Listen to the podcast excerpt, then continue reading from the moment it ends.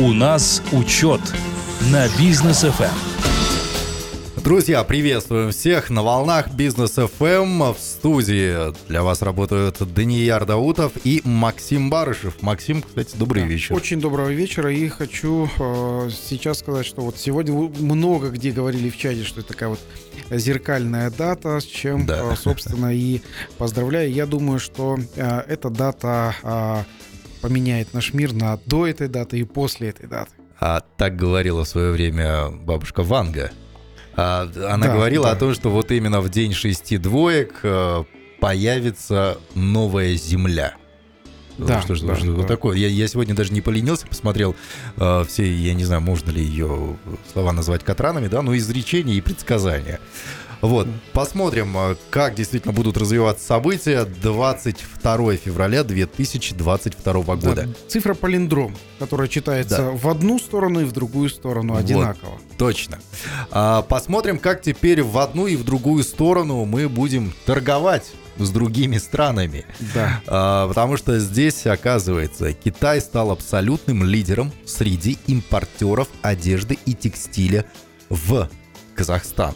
За прошедший период э, китайцы поставили в республику продукцию на сумму более 373 миллионов долларов. Они увеличили свою долю на рынке в денежном выражении с 30 до 43 процентов. То есть практически половина всей одежды в республике Казахстан китайского производства Мгм. да? А, ну, зав- э, одежда, которая завозится. А Россия там, в свою очередь, за два года потеряла свои позиции. Вот. И вот в этой всей ситуации сейчас, которая происходит вокруг э, импорта одежды в Казахстан, мы часто поднимаем вопрос об им, импортозамещении в нашей стране. Да, вот когда мы э, смотрим такие цифры, э, я смотрю, что вот 373 миллиона долларов, э, которые сейчас озвучены э, официально, я считаю, что эта цифра, ну так, э, очень сильно крат- кратно занижена. А, Потому у, у нас есть- будет сегодня еще Да, подниматься тема таможни, почему за- завышено, Сего- да, занижено и сегодня- так далее. Сегодня да. об этом поговорим, но все-таки я так думаю, что здесь э, ситуация следующая. А, Что э, рынок наш, э, если мы говорим одежда и текстиля, там э, просто по официальным данным, это 1 миллиард долларов. Это 440 уже миллиардов тенге. Это рынок, который, э, который есть для Полтриллиона. а, да, пол, полтриллиона Мгм. долларов, можно да, так сказать. Э, Пол, пол, полтриллиона тенге, А, тенге, да. да. А, и э, что можно сказать для предпринимателей, для бизнесменов? То есть вот такой вот рынок есть. А, Если вы хотя бы а, возьмете 1% от этого рынка, то Мгм. это у вас будет вполне себе ощутимая сумма. Я бы сказал, даже больше, чем ощутимая сумма. Да, и, а, и это реально, это реально сделать здесь, то есть вот когда мы говорим, что за Казахстан борется, а, да, уважаемые радиослушатели, действительно за Казахстан борется, борется за каждого из вас. И обратите внимание на ту одежду, которую вы носите. Если вы носите одежду, которая произведена в Китае, а, то, а, значит, а, вот в этой одежде за ваш выбор по- победил, собственно, со страна Китай. Если вы носите что-то российское, то за ваш выбор по- победил, победила Россия. Если что-то турецкое, соответственно, Турция. Но более, вот мне, например, удивительно, когда за наш выбор побеждают Киргизия, Узбекистан, Мгм. который находится рядом, который, в, принципе, а, на тех же стартах были, когда мы начинали а, с а, 90-х годов, с начала, и а, вещи из Киргизии, из Узбекистана здесь продаются и продаются в хорошем большом объеме. Вот, я думаю, что а, мы здесь, вот в Казахстане, а, покупаем вещи э, иностранные, то есть все вещи к нам завозятся. Вот сложилась какая-то такая ситуация, что э, казахстанского производства одежда, она представлена локально, что ли, да, или как-то вот э, среди определенного круга лиц, среди там модников, например, или среди э, предпринимателей. Ну, вот наш товарищ Биба Талибеков, да, выпустил свои майки, худи, и все ходят теперь в этих майках худи, но ходят в них только те, кто знают Бейбута. Да, то есть Да, это не да. массовый рынок, к сожалению. А те же самые узбеки, они в Казахстан отправляют, я знаю, очень много а, той же самой одежды и всяких там аксессуаров для новорожденных. И причем довольно-таки неплохого качества. Да. И это массовый рынок. Действительно. А, вот в Казахстане сейчас, ну мы же мы можем производить Да. что-то. У нас здесь есть и шерсть, и еще что-то, да, и ткани делаем мы здесь. А, в принципе, людей у нас э, Так не вот. так уж и ма- мало. Да. И, и плюс экспорт, логистическое плечо-то какое у нас шикарное Да. просто, да? Вот, и, и тема такая, что давайте мы здесь, внутри Казахстана, бороться за наших казахстанских потребителей. Что для этого нужно? А, э, производство сейчас есть, но производство сейчас а, направлено каким образом? А, у нас а, есть целая а, каста тендерщиков. Что такое, э, кто такие тендерщики? А, сразу скажу, мое отношение к тендерщикам, оно сугубо хорошее, сугубо положительное. Вот. а, Кто такие тендерщики? Тендерщики это а, выигрывают тендер для того, чтобы заранее знать э, своих потребителей и уже гарантированно э, отдавать им продукции по за- заранее определенной цене. Ну, в основном мы сейчас говорим про спецодежду. Это спец... ну, конечно, конечно, Мгм. да, это спецодежда, э, ну, закупает ее и Министерство внутренних дел, и Министерство обороны, и там, ну, много чего. Причем они закупают, я так понимаю, у отечественных производителей не потому, что классно, супер сделано и э, вот Да. э, недорого, а потому что они обязаны делать это вот у Да, отечественных. именно так. Вот. Эм, Это хорошо, да. Но есть рынок другой. То есть есть рынок а, модной одежды. Одежды, которая вот повседневная одежда. И там невероятное количество всяких вариаций. А, Там э, то, что вот вы, э, ну, это не, не- это не школьная форма. Это не а, одежда для а, там, армии. Мгм. Здесь нужно проявить а, свою а, уникальность, свой, свой, свой какой-то дизайнерский подход. Это нужно а, сделать то, что а, будет покупать а, наш казахстанец, потребитель. И я скажу, что здесь вот это вот переключиться с а, тендера, с госзаказа, когда гарантируют тебя, скажем, на несколько миллионов тенге заранее а, по- покупатель а, в виде государства, здесь очень сложно переключиться в рынок когда рынок не гарантирует ничего, если ты не попробовал а, вот эту вещь или какую-то свою бизнес-модель на рынке, если рынок ее не примет, то тогда вы сработаете просто на склад и потратите вещи, и их никто не будет покупать. А для того, чтобы выходить на рынок, нужно проводить исследования. Для того, чтобы вы- выходить на рынок, а, нужно собирать фокус-группы, а, группы а, первых покупателей или же а, определенного количества людей, которые затем а, дадут вам обратный ответ, так называемый фидбэк, а, который, вещь- ну, будут ли они покупать эти вещи. Мгм. То есть вот э, именно так. И я скажу, что и российские, российское производство уже переходит на это, и кита- китайское давно уже перешло. Там, в Китае это э, вам только кажется, что э, что не производится в Китае, все покупается. Да нет, в Китае далеко не все покупается. Покупается только хорошего, ну, более-менее хорошего качества в Китае по недорогой цене и э, большим объемам.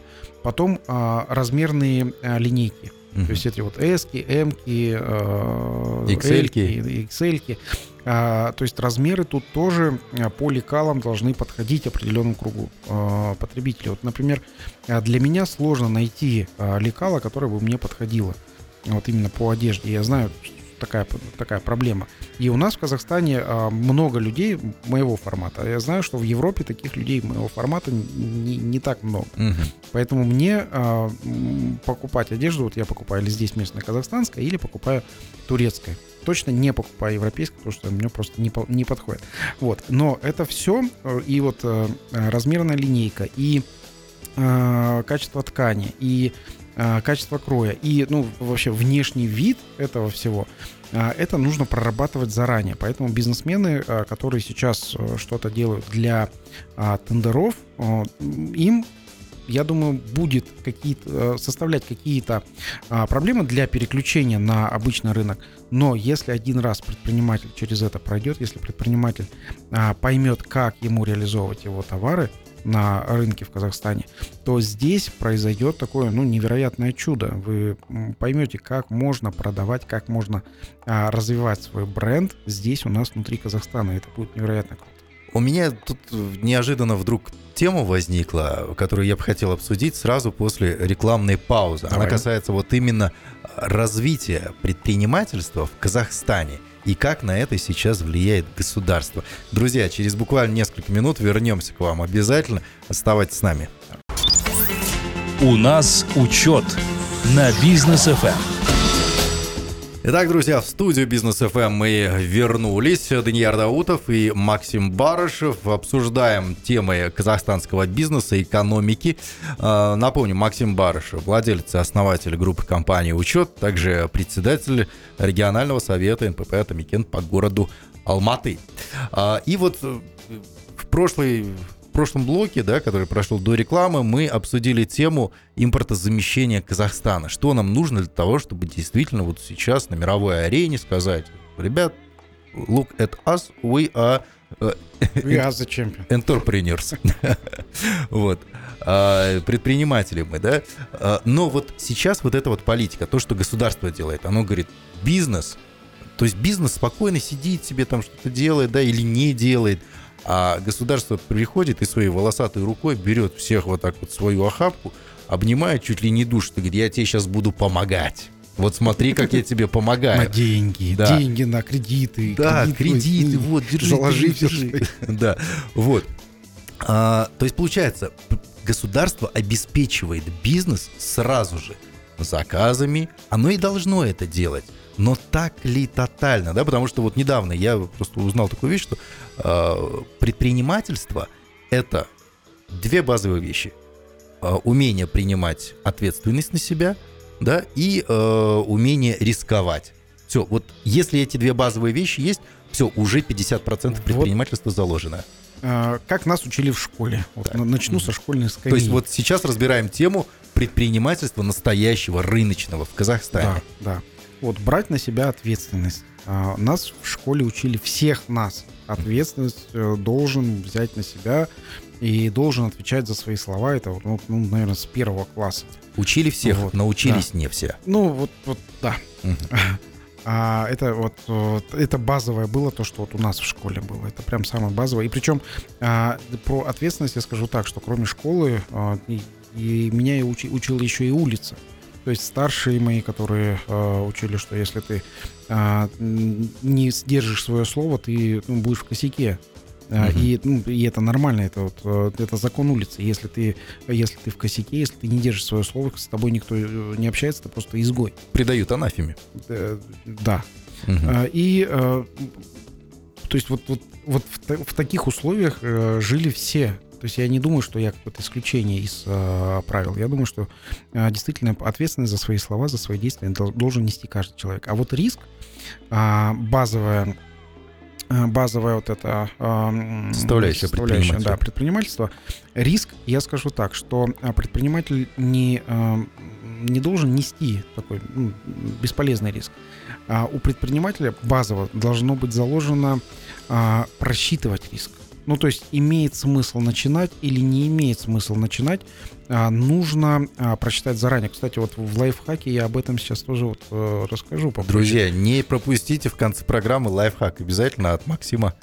Да, и э, вот риск нужно просчитывать от предпринимателя от непредпринимателя. Он отличается тем, что предприниматель просчитывает риск. А, обычный пример а, это, например, когда а, один товарищ другому товарищу занимает деньги угу. под проценты. Это тоже предпринимательство, угу. по сути. Вот занял своему соседу, пришел сосед. Ростовщичество это да, уже. Да, это, да, это банки с этого да. начали зарабатывать. И а, получается как, один сосед пришел к другому, а, ну, займи там 200 тысяч тенге, угу. а, до получки я тебе отдам 200, там, 210 тысяч, там, 205 тысяч. Вот. И а, тут просчитывается риск как? Угу. А, а брал ли он у кого-то уже 200 тысяч? а вернул ли он, а, э, вернул ли он с процентом, или он вообще всем должен в магазине еще должен. Угу. должен. И а, нормальный человек с предпринимательским подходом, он это все просчитает и вовремя может сказать нет. Угу. То есть он пришел, да, есть деньги, конечно, есть. А, одолжи нет. Это деньги ну, моей семьи, угу. э, ну, не обессудь, я тебе не должу. И это тоже предпринимательство. То есть здесь он а, свои риски просчитал и сказал, что ну, нет, не, не дам эти деньги. Второй вариант пред, якобы предпринимательство. То есть, да, у него есть эти, допустим, 200 тысяч. А, сосед попросил, он дал, говорит, я тебе 205 тысяч. И начинается сосед завтра, э, завтра не завтра, Мгм. послезавтра, а потом труб- трубку не берет. Оказывается, этот сосед должен еще там 14 соседям и всем примерно такую сумму. И ну и что сделать? Э, Я скажу так, что а, когда сосед не отдает хотя бы одному человеку, все, для него а, долги это нормальная жизненная ситуация. Он Мгм. начинает залезать в долги, он знает, как не брать телефон, он знает, он знает, как а, а, переносить все на завтра. Мгм. Вот. А вы человек, который рискнули и э, заняли, вы остались без, э, без своего основного капитала. Вот. Поэтому это тоже предпринимательство. Но если вы решили, вот как предприниматель, занимать деньги в долг, вот, а что тоже ну, является предпринимателем? Берите, берите что-то в залог. Вот уже так, вот такой вот э, вариант предпринимательства может быть. Да, но вот все-таки сейчас э, в Казахстане а, то, что происходит, да, государство говорит, мы вам помогаем. Вы не понимаете, мы Да, вам да, помогаем. А нужно ли вот такое вот, вот такая вот тотальная опека, которая сейчас вот начинается? Раньше была видимость, сейчас действительно что-то Я начинается. при- приведу пример а, развития крупных компаний, крупных прям компаний, а, которые начинались именно с поддержки, поддержки государства. А, Один из а, таких примеров это а, сладкий газированный напиток, которому больше 100 лет. Мгм. Мы не будем говорить, ну, коричневого цвета, скажем так. Так, Не так, будем назвать, не будем, не это- будем это- мы это- говорить это название. Да.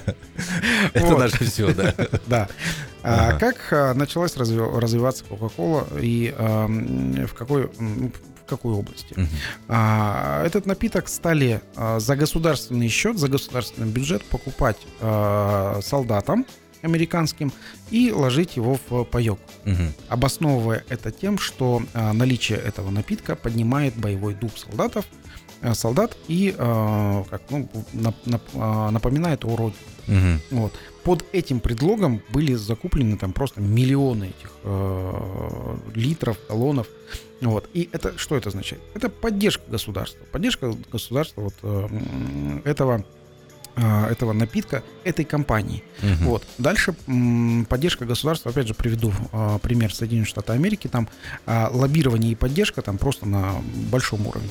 Вот. Государство закупало программное обеспечение Windows просто У для Microsoft. всех. У Microsoft, да.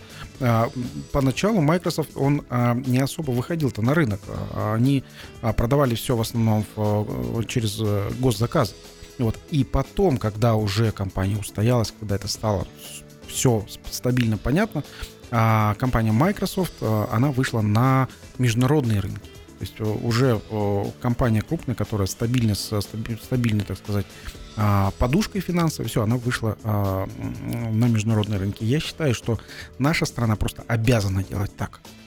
Наши казахстанские производители, которые производят продукцию нужную, необходимую для государственного бюджета, а, просто э, должны продавать в первую очередь государство. Почему? Потому что государство гарантированно оплатит. Э, Сделка с государством, она а, наиболее эффективна и с а, наименьшими рисками, вот про риски, про которые мы говорили.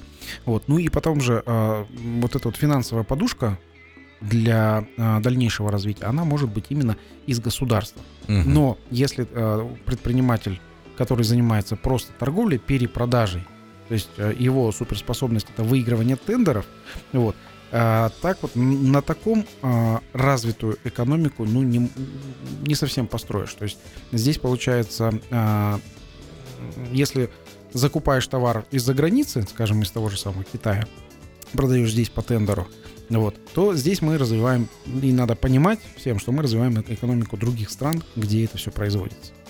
Окей, понятно. Но будем надеяться, все-таки действительно и помогут, и продвинут, ну и сами предприниматели наши казахстанские плашать не будут. Что еще хочу сказать про а, базовые навыки предпринимательства, о которых мы сейчас вначале говорили. Базовые навыки предпринимательства, самый главный базовый навык, ну, кроме, естественно, ответственности и а, умения рисковать, а самый главный базовый навык – это умение продавать.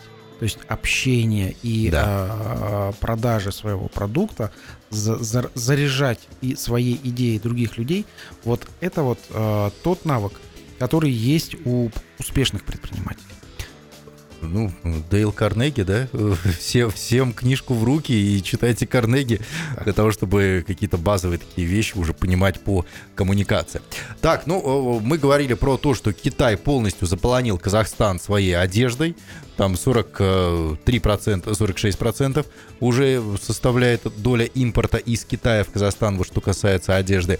А, ну и понятное дело, что сама сумма, да, там 300 с чем-то миллионов долларов завезенных товаров из Китая в виде одежды, да. кажется, что это не очень много. Вот, кажется, что это не очень А насколько много. немного мы сейчас и расскажем. Вот да, интересно, потому что через таможню же все проходит, и там просто какая-то черная дыра, бермудский треугольник. Я не знаю, как это можно назвать, но люди, которые там сидят, они, мне кажется, самые счастливые. Ну, до поры до, до, поры до времени, но вот в моменте самые счастливые. Да. Почему так происходит? Э, там и министр финансов уже Жамаубаев выступал, вроде как назвал причины расхождений в таможенной статистике с Китаем. Мы как-то говорили здесь, да, там 3-4 миллиарда долларов это вот расхождение. Да, это за э, информация за 2020 год. Mm-hmm. За, за 2019 год что было, что 4 миллиарда долларов расхождения. А сейчас э, информация э, за 2020 год э, по расхождению расхождение между Сейчас, сейчас объясню. Э, китайцы э, отправляют к нам, в Казахстан, э, товар на определенную сумму. А через границу все проходит из Китая, и Китай у себя фиксирует, что отправлено в Казахстан на определенную сумму. А Казахстан принимает этот товар и фиксирует свою сумму, которая проходит через таможенную границу Казахстана, растамаживается и идет дальше. Так вот, разница, если в 2019 году это было 4 миллиарда, а то в два, ну, вот эти вот пандемийные годы, как угу. говорится, кризисные и так далее, просто расхождение, сумма расхождений, просто представьте, расхождение, то есть это китайцы сказали столько пошло товара, а казахстанцы сказали меньше. Угу. И насколько? 5,7 миллиарда долларов США. И это в пандемии. Это да, это, это, это в пандемии. В 2020. Да, а тут вот, вот такая вот ситуация, это расхождение, когда а, вот э, почему я сказал, что 373 миллиона долларов а, по а, торговле одежды из Китая, и там, там прям а, стали приводить проценты, а, но это, наверное, официальные данные, которые не учитывали серую массу. То есть вот э, я скажу, что расхождение на 5,7 миллиарда долларов это в том числе одежда, в том числе мебель, в том числе техника, которые, за, заш, которые как-то сюда зашли, как-то здесь появились.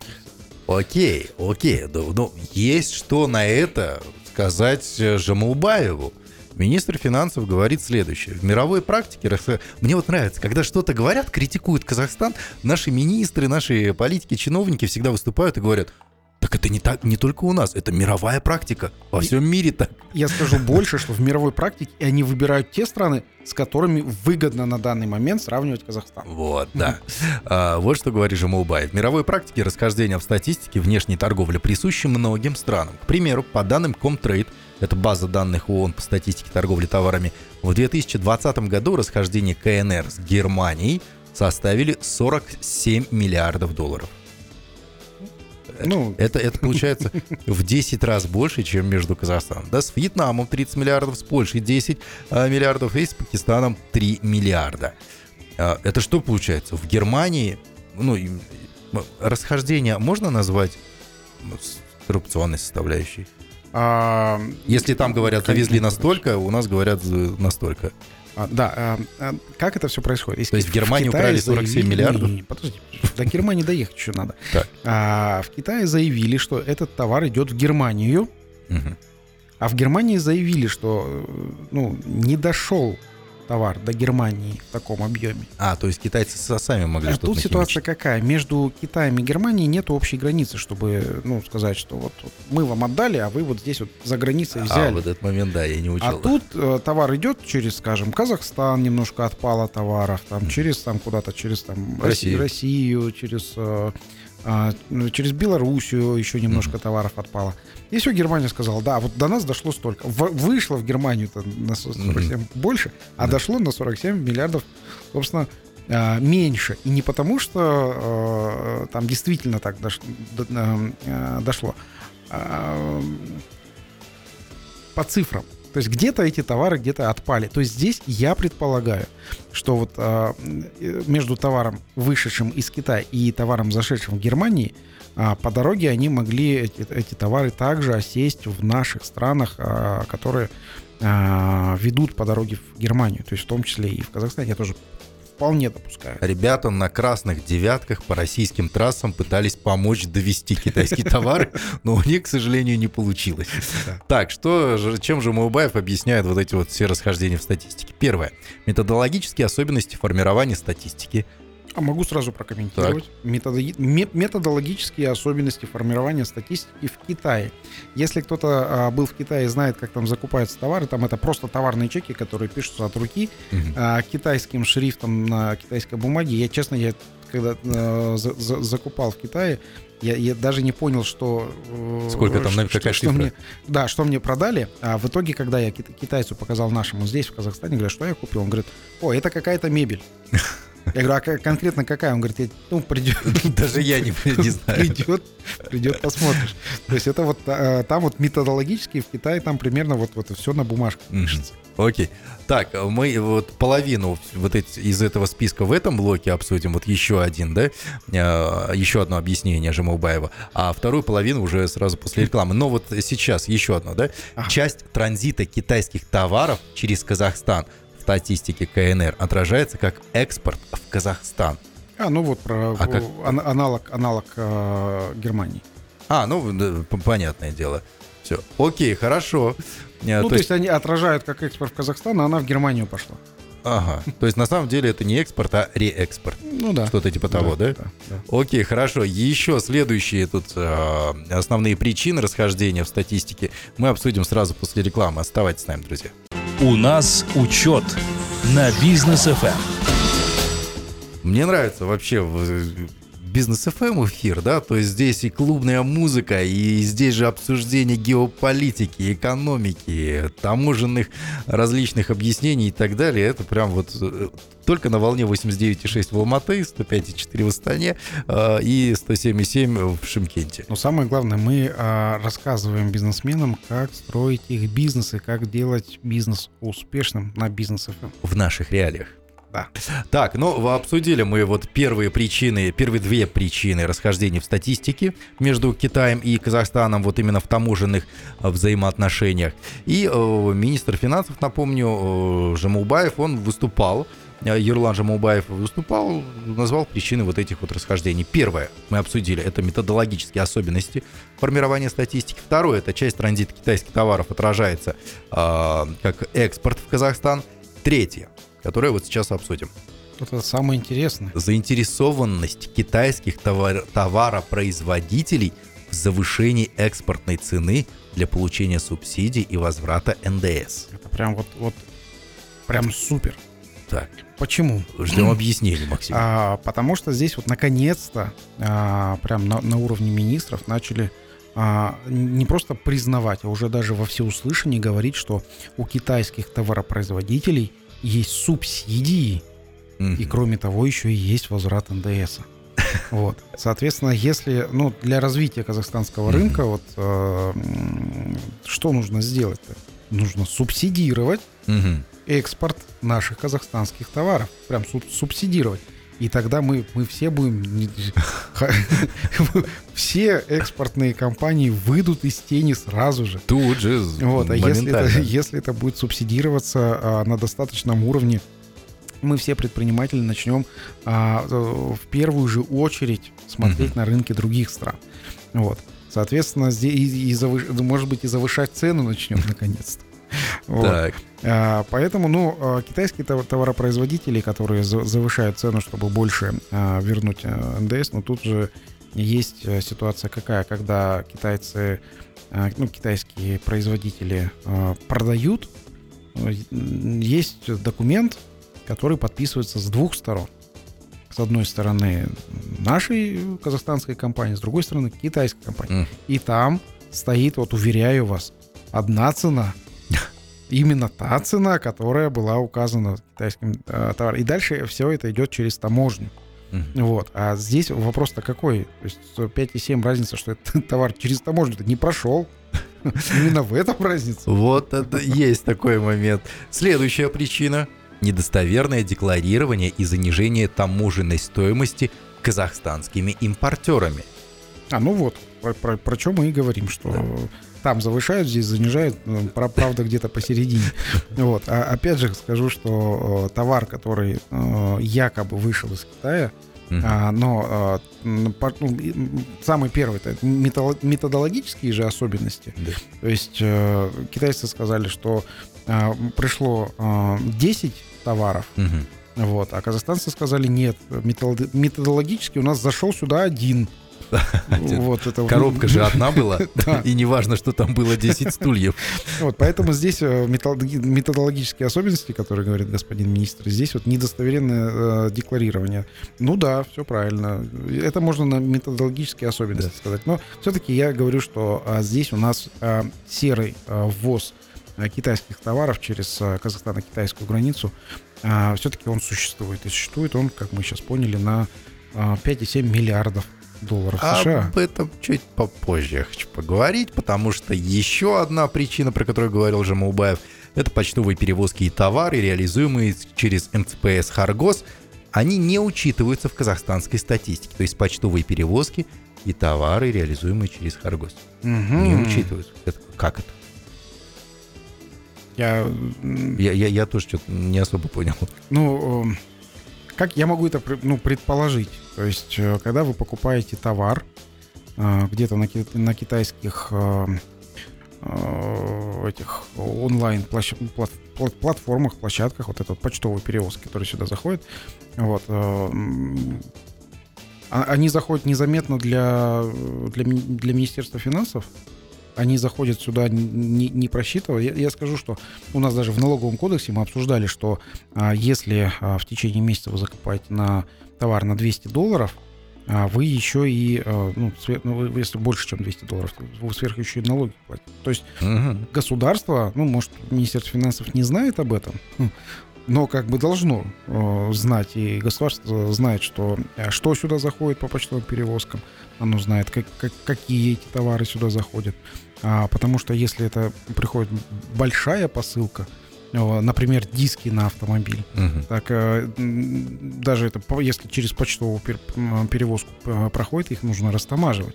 Вот. А если это ну, что-то маленькое в виде документов, э, там, бумажки, ну, наверное, да, это не нужно растамаживать. Но а, все почтовые перевозки, они все-таки декларируются. Ну вот, кстати, по- пре- президент Тукаев в своем обращении в январе говорил, на Харгосе творится, на таможне э, Казахстана и Китая творится просто бардак. Нужно с этим разобраться. По словам Жамубаева, там все нормально, просто методология не та, просто Да, там что-то не учится. статистики просто нет. И статистики Просто, просто- что-то сюда заходит через Каргос, Да. а они его просто не Меня что считают. удивило, ни слова про коррупцию. То есть, оказывается, там сидят абсолютно честные люди на таможне, Оказывается так. ну, давайте говорить, э, называть вещи своими именами, не воруют.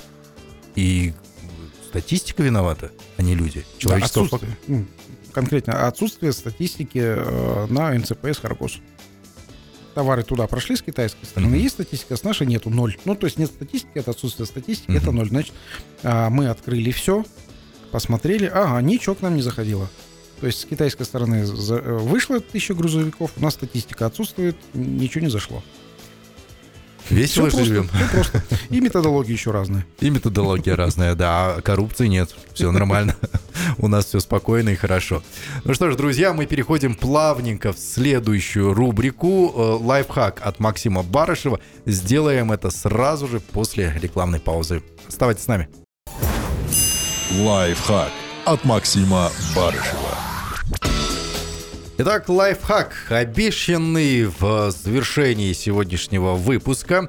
Дорогие друзья, расскажет Максим сегодня о пошаговом плане любого бизнеса. Да, вот э, молодые предприниматели особенно приходят, либо те, кто несколько раз уже э, прогорел на каких-то своих идеях, они приходят, говорят, ну, не надо мне говорить, что мне нужно терпение, риски, ответственность, там еще что-то, да. Не говорите, дайте мне формулу. Раз, два, три, денежка Приди. приди. да. То есть, а вот есть ли этот универсальный какой-то план, как же все-таки развивать свой бизнес? Ну, как говорится, успех уникальный, а ошибки, они типичны.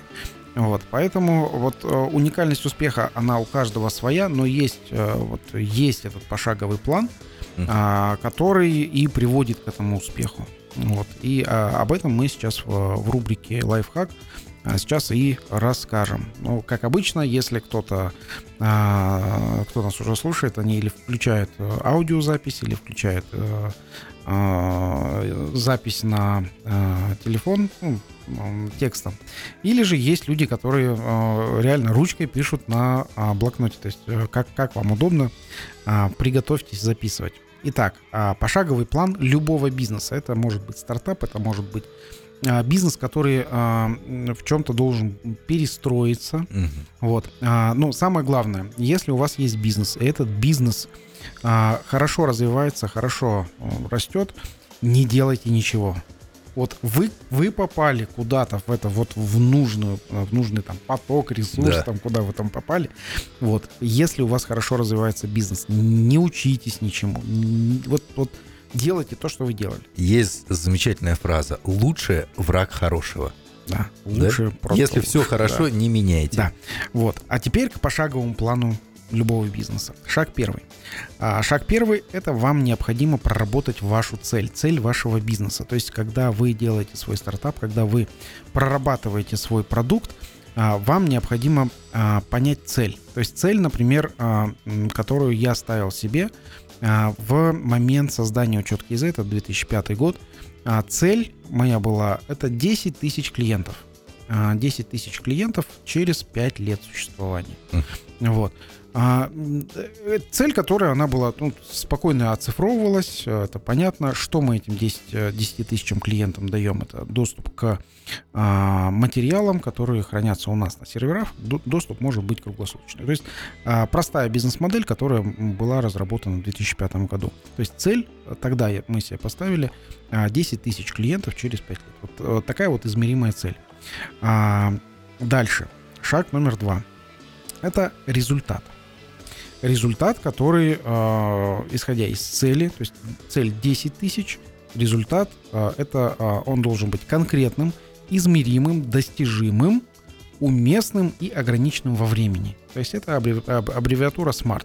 Я вот единственное уместный. Для многих, возможно, возникнут Да. вопросы, как понять, уместный он или нет. А, уместный или нет. А, Для вас пример. А, а, Африка, зимняя одежда. Уместно ли, ну вот э, как все исследования, вот мы вот смотрим Африка, конкретно континент Африка, измеримый, да, там миллиард человек в этой Африке живет, а достижимый, да, вполне достижимо, то есть миллиард курток, там, зимних курток пошить вообще не проблема. Уместный. Уместно ли в Африку продавать зимние куртки? Ну, наверное, нет. Все, на этом, уров- на этом уровне все, мы ставим крест. Это неуместно. Мгм. Вот. А, ну, и, если ограниченный во времени, соответственно, за, за какой период а, можно ну, выйти на этот уровень. То есть это все... Ну, тот самый дедлайн. Есть, да. Это дедлайн, да. Вот. Это вот шаг, шаг второй. Итак, еще раз скажу. Шаг второй – это результат. Конкретный, измеримый, достижимый, вот, исходя из исследования рынка, а, уместный и ограниченный во времени. Вот, шаг третий. Шаг третий касается ресурсов. Когда вы начинаете а, любой стартап, любой бизнес, или же он у вас есть этот бизнес, у вас есть ресурсы. А, ресурсы, а, они или же они у вас есть, или же их необходимо добыть. Мгм. Например, у вас есть крутая IT-команда, которая уже слажена как команда. У вас есть а, свой ну, условный гараж, с которого вы хотите начать, где у вас есть место работать, креативить. Вот, у вас есть э, как ресурсы идея, у вас есть там, наработки, а, там какой-то код, если вы программисты. А какие ресурсы вам необходимо добыть в этом случае на, на третьем шаге? Вы прорабатываете маркетинговые ресурсы, то есть э, через что вы будете продвигать свои товары, например, через рекламу на бизнес FM. Вот, а как вы будете привлекать своих э, потребителей к себе, или же э, ресурсы, которые нужно добыть. Это э, бухгалтерский учет. Когда вы начнете продажи, кто к вам э, будет, кто к вам будет там приходить э, как бухгалтер, кто за вас будет сдавать отчеты. Мгм. То есть это ресурсы, которые необходимо добыть.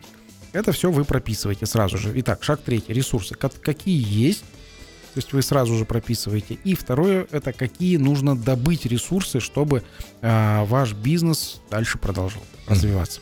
И шаг четвертый. Когда вы уже э, поставили себе цель, э, описали результат, проработали ресурсы, вы на четвертом шаге делаете план. То есть пошаговый структурированный план. Например, у вас сейчас там, два программиста, вы сделали стартап, следующий этап, э, когда вы будете продать, продавать, вам а, необходим э, в штат какой-то менеджер по продажам. Это будет uh-huh. уже три человека. То есть у вас нужно будет для него организовать место, а, заработную плату. То есть вот и каждый вот этот вот э, план пошаговый нужно прям а, прописать конкретно. Вот и вот это вот ну четыре шага. Это основа, которую вы переносите на бумагу. Но самый важный шаг который я открыл для себя, это шаг ценности.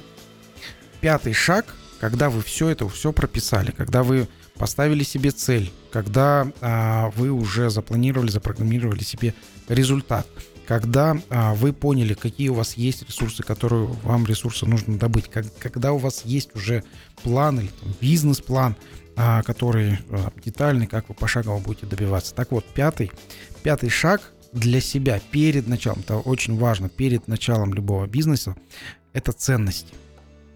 Почему это важно? Если э, весь этот путь, который вы э, проделывали, если ценности ваши, они вас вдохновляют, если ценности ваши, это внутреннее, это вас как человека, ваши ценности как основатель этого бизнеса. Если ваши ценности – они будут вдохновлять вас на протяжении всего бизнеса, чтобы не свернуть с этого пути, чтобы э, этот бизнес не загубить и не сказать, что нет, это не стартап, а ну, очередной старт, ну, старт-даун. Да. Вот, когда бизнес, 90% бизнесов, они э, ломаются именно из-за того, что ценности на создание бизнеса были недостаточно мотивированные для человека, который стартапер. А, поэтому ценности проработайте. Вот ценности я скажу, ну, опять же, на примере учета. А, ценность, когда я прорабатывал в 2005 году при создании а, учет KZ, а, это была, ну, моя мама. А, она бухгалтер, аудитор, и она постоянно читала информацию из книг и журналов. Постоянно она а, эту информацию получала ну, а, из такого печатного вида. Вот.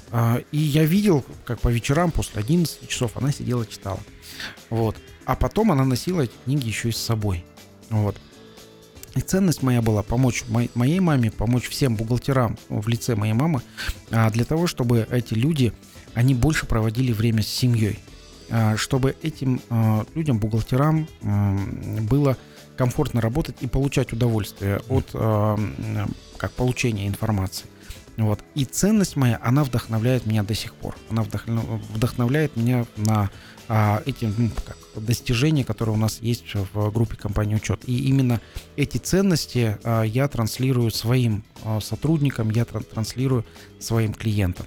Вот. И э, ценности э, это тот, э, тот огонь, который зажигает бизнесмена, и бизнесмен постоянно горит, постоянно что-то создает. Это именно ценности, человеческие ценности внутри этого человека. Будем надеяться, что в казахстанских предпринимателях действительно всегда будет этот огонь. И подогреваться, и зажигаться он будет не только от нефтяной иголки – да, казахстанской, да, да, но и от э, собственных каких-то и ценностей, и, и ценностей, и целей, и результатов и так далее. А, дорогие друзья, спасибо большое, что были с нами весь этот э, вечер, этот час, обсуд... Э, принимали участие в обсуждении вместе с нами, да? А, где-то улыбнулись, где-то посмеялись. Где-то улыбнулись, где-то посмеялись. Максим, и вам спасибо большое. Мы уже на следующей неделе будем обсуждать новые новости. Да, а, уважаемые радиослушатели, желаю вам отличного вечера. Хорошо проведите сегодняшний особенный день, а, день 22.02.2022 года. Не, заб, не забудьте, пожалуйста, если вот вы действительно верите вот в эту нумерологию и так далее, в 22 часа, в 22 минуты, 22 секунды что-нибудь загадать. Вот сбудется обязательно. Ну, да. Ну, такая дата, неужели На не счастье. получится?